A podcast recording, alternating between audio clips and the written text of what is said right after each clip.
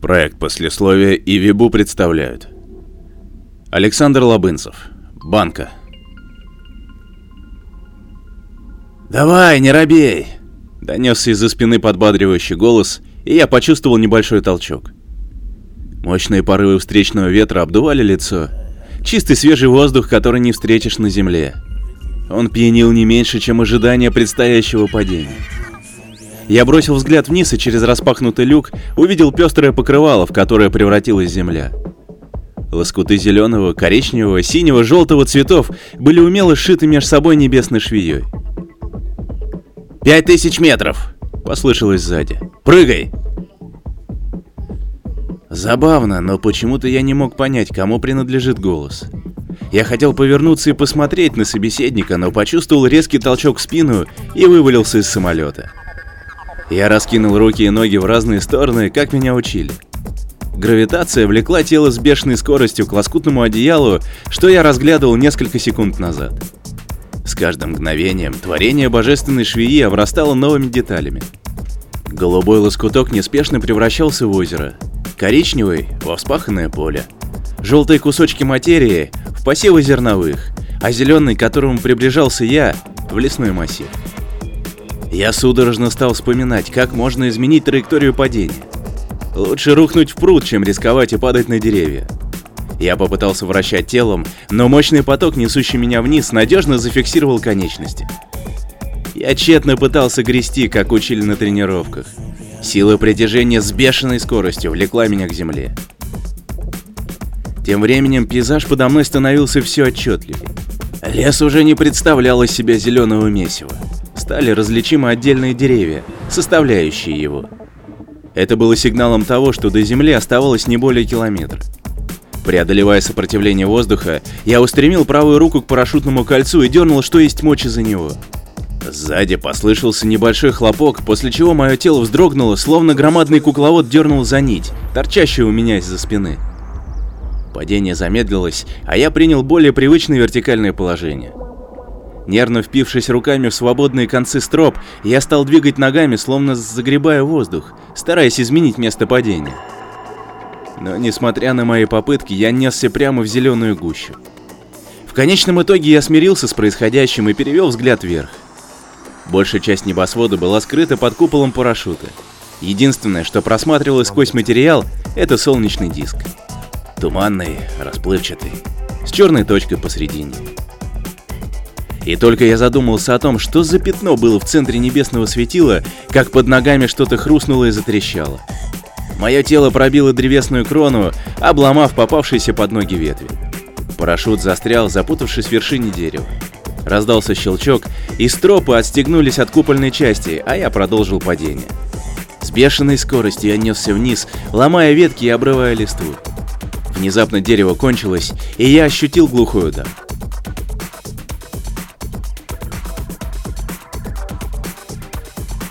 Темнота. Густая, колючая. Сколько я был в ее объятиях. Нехотя, словно старые ржавые ворота, раздвигаю ветки. Перед глазами мутная темно-зеленая пелена. Все тело ноет от боли.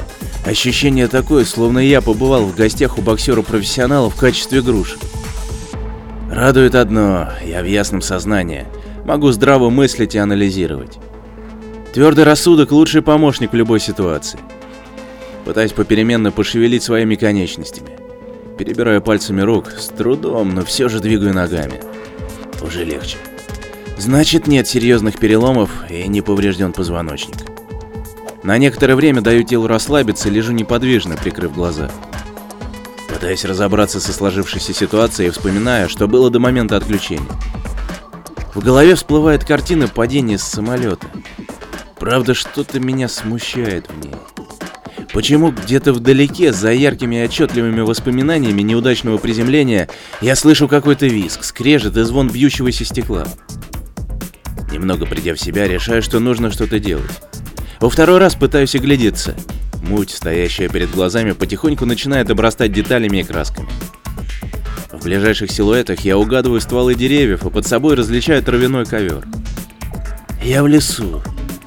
Значит, и правда было падение? Трудом, превозмогая боль, поднимаюсь на ноги. Осматриваю свое тело.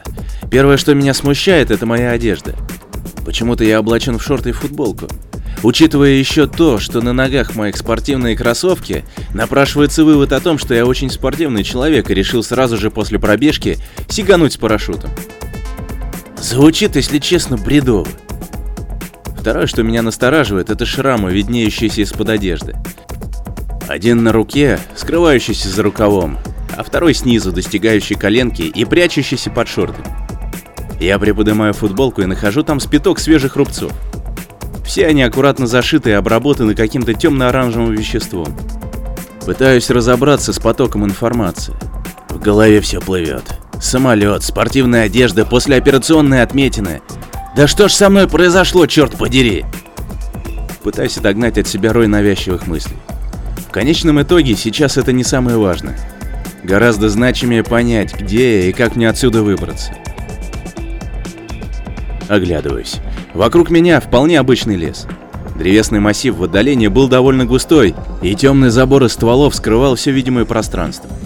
Я же находился на небольшой поляне метров 10 в диаметре. Сверху, через прореху в лесном массиве на меня смотрело голубое безоблачное небо.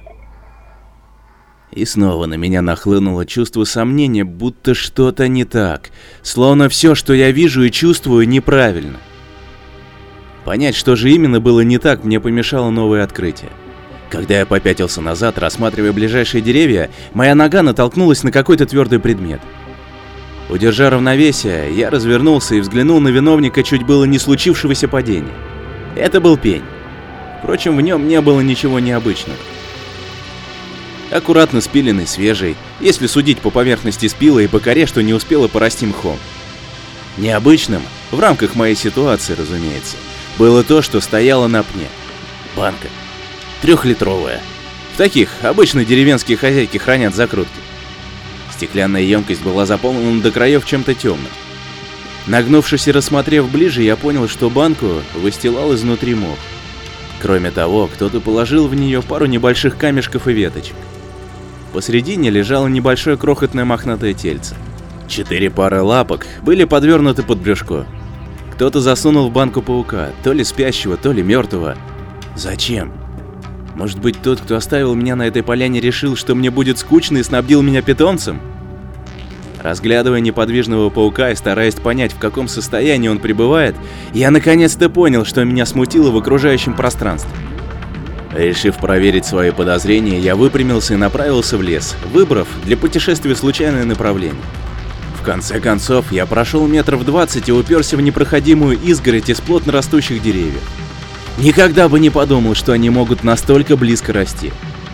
Разве деревьям при таком расположении хватает минералов и воды? До того, как упереться в живую стену, я внимательно разглядывал окружающую местность, изучал кроны деревьев, почву, поросшую травой. И вот что меня смутило. Я не увидел ни одного живого существа. Не порхали птицы, не стрекотали насекомые, не было слышно ни одного животного. Лес ковала глухая мертвая тишина. Не было даже ветра, что качал листья. Пока я анализировал очередную порцию свалившейся на меня информации и пытался сделать какие-то выводы из узнанного, что-то громадное надо мной заслонило свет. Из-за стволов деревьев я не смог разглядеть объект, нависший сверху. Туча? В безветренную погоду? Я поспешил к поляне, но когда достиг лесной проплешины, небосвод снова стал чистым. Немного побродив кругами и не зная, чем себя занять, я снова решил уделить внимание банке и ее пленнику. И не зря, ибо в ней произошли изменения. До недавнего момента лежавший без движения паук начал шевелить лапками. Он словно разминал затекшие после долгого сна конечности. Отчего-то мне стало приятно от осознания того, что единственное существо, обнаруженное мной, все-таки живо. Покончив с разминкой, артропод стал исследовать свою территорию. Он несколько раз пробежал от одного края банки до другого, просеменил по камешкам, забрался на одну из торчащих веточек. Мне подумалось, что эта банка не самое лучшее место для проживания. Лес хоть и был мертвый на вид, но по крайней мере давал какой-то шанс на выживание.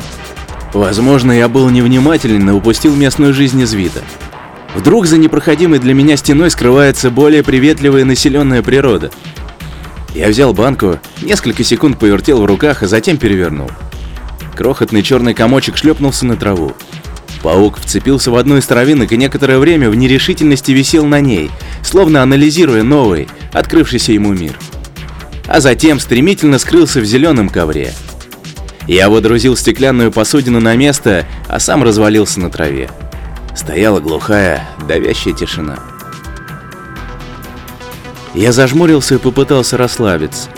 Но еще боль, что так беспокоило меня в начале пробуждения, почти ушла. На ее место пришло нечто более мерзкое и неприятное – страх. Стараясь побороть предательское чувство, я сделал пару глубоких вдохов и раскрыл глаза. Было темно. Как тогда, когда я изучал границы леса. Только теперь я мог рассмотреть то, что загородило небосвод. Я поднял взор вверх. Где-то там, в вышине, загородив все видимое пространство, парил глаз. Не сам по себе, конечно. Он явно являлся частью чего-то большего, какого-то тела. Я видел только светло-желтую радужку и темный зрачок. Владелец глаза пристально наблюдал за мной, изучал. Я почувствовал себя тем пауком, которого обнаружил, и тут меня разобрал дикий смех. Кажется, я понял, что вскоре должно произойти.